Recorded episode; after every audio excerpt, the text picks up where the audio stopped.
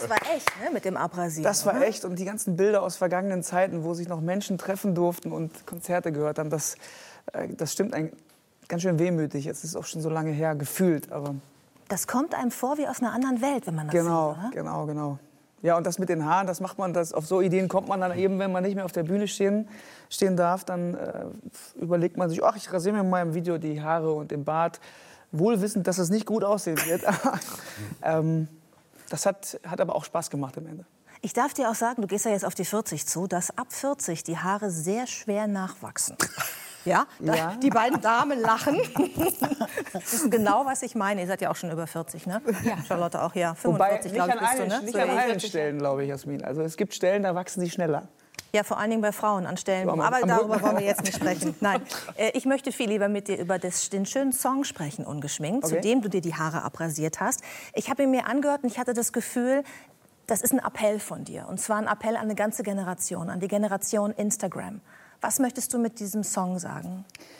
Das ist auf jeden Fall mit drin. Also der Song hat zwei Ebenen. Im Grunde genommen ist es eigentlich ein drei Minuten Kompliment auch an jemanden, den man vielleicht mag und den man auch so hinnimmt, äh, wie er ist. Und, ähm, aber natürlich ist da, und das mache ich eigentlich sehr gerne, noch eine zweite Ebene drin. Und zwar schon das in Frage stellen, was gerade passiert so in der Gesellschaft, aber auch in den sozialen Medien, dass wir überall, was wir machen, auch einen Filter drauflegen und alles noch mal schöner und noch hübscher und ähm, sich das alles ein bisschen ver äh, verschoben hat. Und ähm, ich bin schon der Meinung, dass das Ungeschminkte irgendwo ähm, auch sehr, sehr schön sein kann, aber es fällt uns nicht mehr so richtig auf. Mittlerweile merke ich selber bei mir, dass so ein unbearbeitetes Foto allein schon sagst, nee, das sieht doch nicht aus. Da muss doch mindestens irgendwie noch mal der New York-Filter drauf oder so. Und ich glaube, ich brauchte da selbst einige Zeit für, um festzustellen, dass das ähm, die Welt nicht wirklich besser macht. Dieses ganze Gefotoshoppe und ähm, Filter drauf und schöner und heller und besser machen. Welchen Filter müsste man denn auf das Jahr 2020 legen, damit das im Nachhinein erträglich wirkt? Es gibt ja diesen Clarendon-Filter, ne? wo alles irgendwie doller leuchtet und irgendwie schönere Farben hat. Ich weiß gar nicht, ob es irgendeinen Filter gibt, der das schafft. Also, denn das Jahr war, glaube ich, für die meisten Menschen ein sehr kompli- kompliziertes Jahr. Äh, Für mich und meinen Berufsstand oder meine Branche schon hatte es uns schon ordentlich auf die Glocke gehauen. Ähm, nichtsdestotrotz, ähm, wie alles Schlechte, gibt es auch da schöne Dinge rauszuziehen. Ähm, auch in meinem Leben habe ich Dinge gemacht, die ich wahrscheinlich ohne diesen Zustand nicht gemacht hätte, sei es äh, kreativ oder aber eben auch zwischenmenschlich. Also da entsteht ja immer was.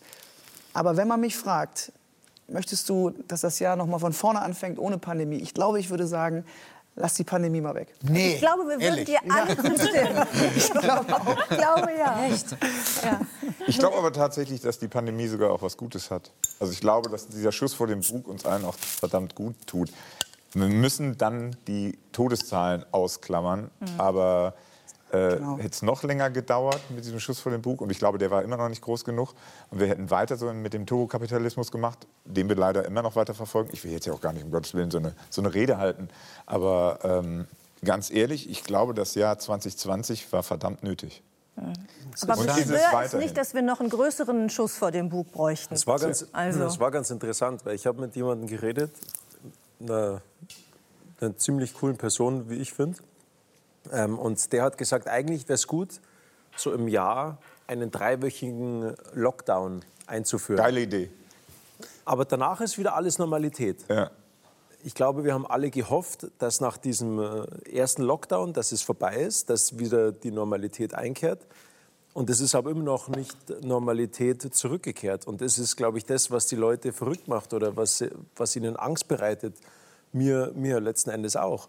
Und ähm, so der erste Lockdown fand ich super, aber danach fand ich es nicht mehr so cool, weil es einfach, weil die Normalität nicht mehr zurückgekehrt ist. Aber ich glaube so, dass man den Grundgedanken dahinter, den sollte man schon irgendwo so bei sich. bei Und zu sich- den bei drei Wochen. Lockdown sollten wir drei Wochen das Internet abschalten. Also damit schließen wir dann den Kreis wieder zu dem, was du gesagt hast. Das ist natürlich Respekt. Hm?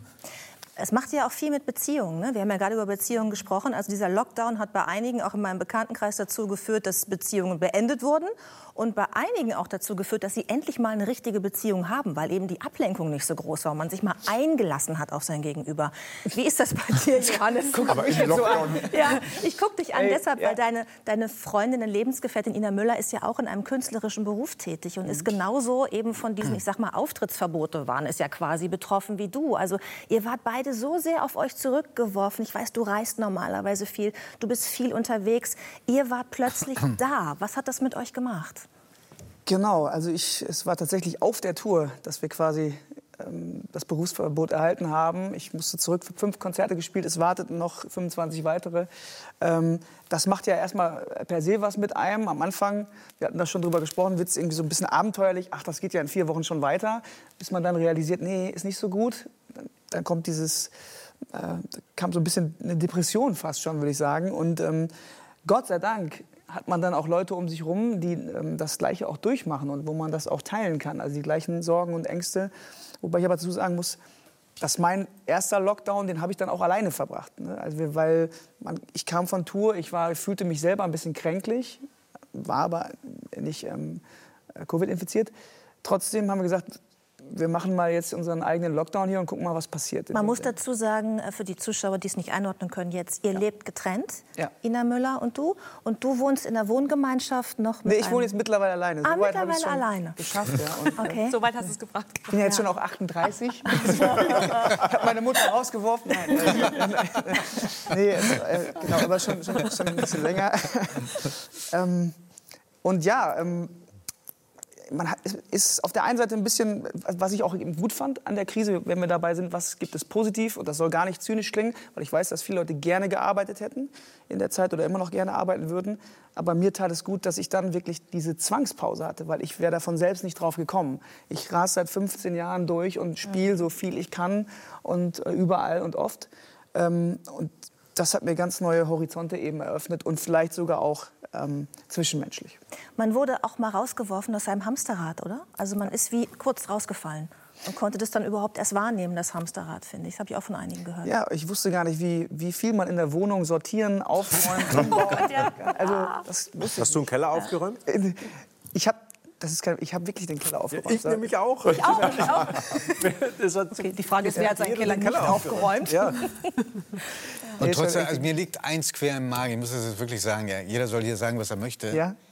Das Positive am, am Lockdown herausstellen und an dieser Seuche, ja, das kann nur jemand, der es nicht erlebt hat, wie das ist, wenn Leute in der eigenen Familie sterben oder schwer krank sind. Äh, Für die klingt das jetzt ziemlich zynisch, was wir sagen. Ja? Ja, deshalb habe ich auch ja. extra gesagt, man muss die Ich will Todeszahlen es nur einmal gesagt haben. vor, also absolut richtig. Also ich, ich glaube, ich habe das erst kapiert, was da passiert, als der Papst ganz alleine im Regen auf dem Petersplatz stand, als in Bergamo die Leichenberge abgefahren wurden und der ganz alleine auf dem Petersplatz stand und man sich überlegte, Weihnachten gibt's, Ostern gibt's seit 2000 Jahren und zum ersten Mal seit 1700 Jahren wird im Kalender stehen, im Jahr 2020 war es das erste Mal, es hat Kriege gegeben, es hat Völkerwanderungen gegeben, aber dieses Mal ist das erste Mal, dass Weihnachten und Ostern in der Peterskirche mit einem Papst und den Gläubigen nicht stattfinden. Das ist das erste Mal in unserer Geschichte, der Zivilisation. Ich glaube, das machte mir damals zum ersten Mal klar, was für eine Dimension das überhaupt hat. Also es hat Jahrhunderte gegeben, wo alles Mögliche passiert ist, aber irgendwie hatten, haben wir das, also Weihnachten, noch zelebrieren können. Das geht diesmal nicht. Das erste Mal. Da würde also, ich gerne mal Johannes fragen, weil du warst bei dem Pfad, äh, du warst, bei den, du warst Messdiener Auch das, ja. und du warst bei den Pfadfindern, Ja. was ja öfter auch mal dann mit Zusammensitzen am Lagerfeuer zu tun hat und, und mit, mit Gruppengefühl und so.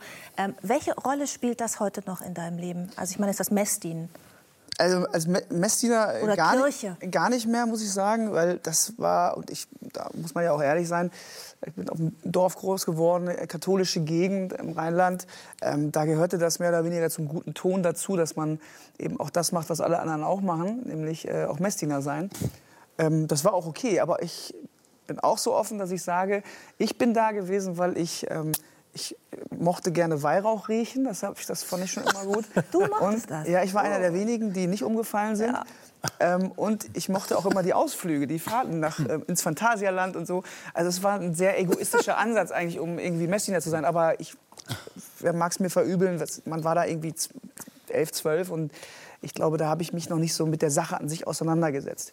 Beim Pfadfinder äh, ähm, wiederum das ist man, glaube ich, ein Leben lang. Das ist so ein, das ist ein, so ein Grundding, was man in sich trägt. Und da muss ich immer ein paar Le die Leute auf den neuesten Stand bringen. Die meisten stellen sich vor, da rennen irgendwie ein paar Verrückte mit einer Kluft, einer sogenannten, durch den Wald und, und, und spielen Fähnlein Fieselschweif.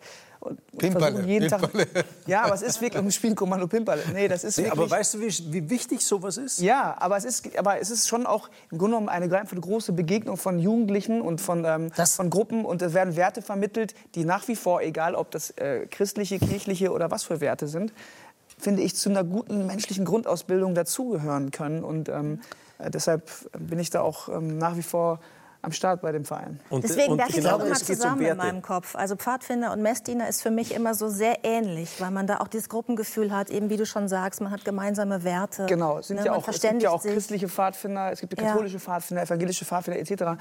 Äh, das hat Auch ja auch, konfessionslos. Aber auch konfessionslos. Bist du da auch ans Thema Singen gekommen? Weil ich will natürlich noch mal einmal kurz ein bisschen über was Biografisches sprechen von dir. Ja, also gesungen habe ich, glaube ich, auch schon immer. Das ist äh, ähnlich wie bei, äh, bei dir. In meiner Familie gab es sehr viele musikalische Leute. Ähm, äh, meine, meine Oma konnte, war eine wahnsinnig tolle Pianistin.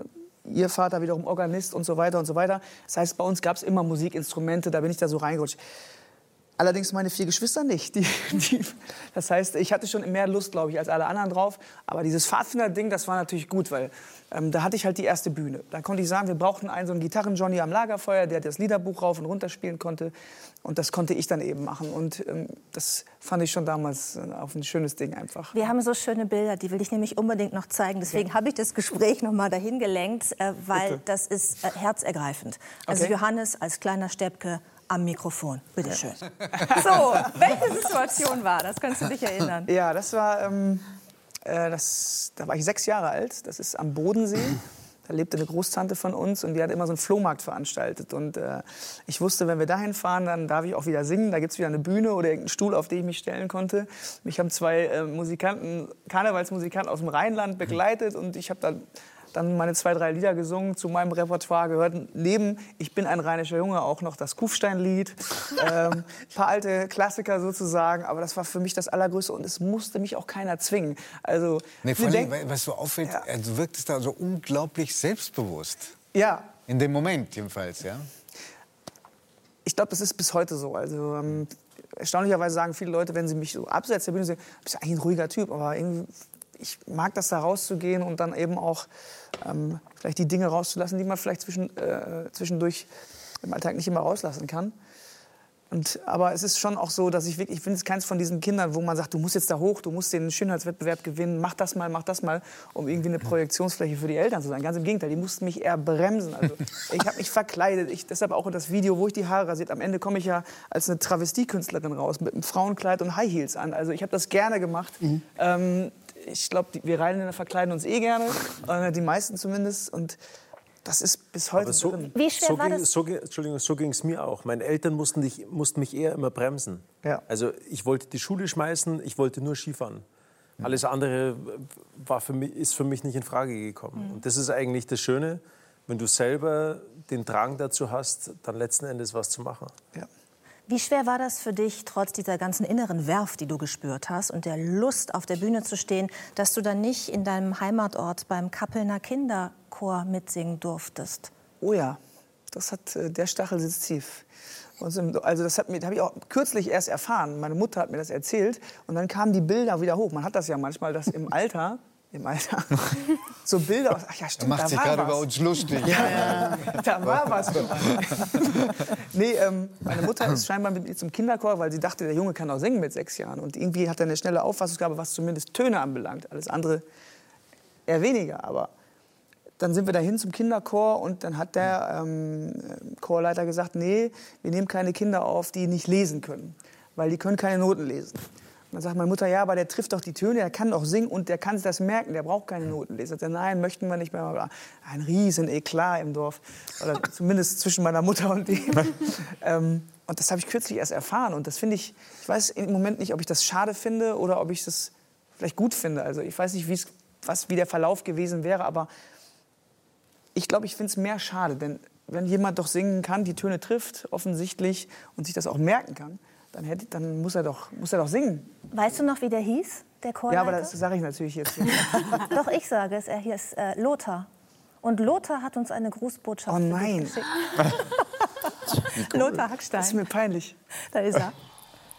Hallo Johannes. Oh nein. Wie ich gehört habe, bin ich für eine kleine Enttäuschung in deiner Kindheit verantwortlich. Nicht nur die Kapellner als Stammfans, auch ich habe bisher deinen Weg mit Begeisterung verfolgt. Ich hoffe, dass du weiterhin deine Ziele erreichst und auch deine Karriere weiter steil nach oben geht. Bleib gesund und zuversichtlich. Keep on singing, Lothar. Späte Rehabilitation. aber, aber er hat sich nicht entschuldigt. Er hat sich nicht entschuldigt und sieht aus wie die Wiedergeburt von Karl Marx. Ja, Lothar Hackstein war, es ist aber, aber ich meine, das war der Music Man bei uns in der, in der Region, Organist und so, mit dem er viel Zeit verbracht, auch als Messdiener noch, also weil er ja immer auch die, für die Messen gespielt hat. Aber das finde ich schon ein feiner Zug. Äh, man hätte jetzt auch sagen können, ja, ist halt so. Und das freut mich wirklich sehr. Danke an dieser Stelle, Lothar Hackstein. Vielen Dank. Und danke für den Besuch bei uns, Johannes Oerding. Dankeschön.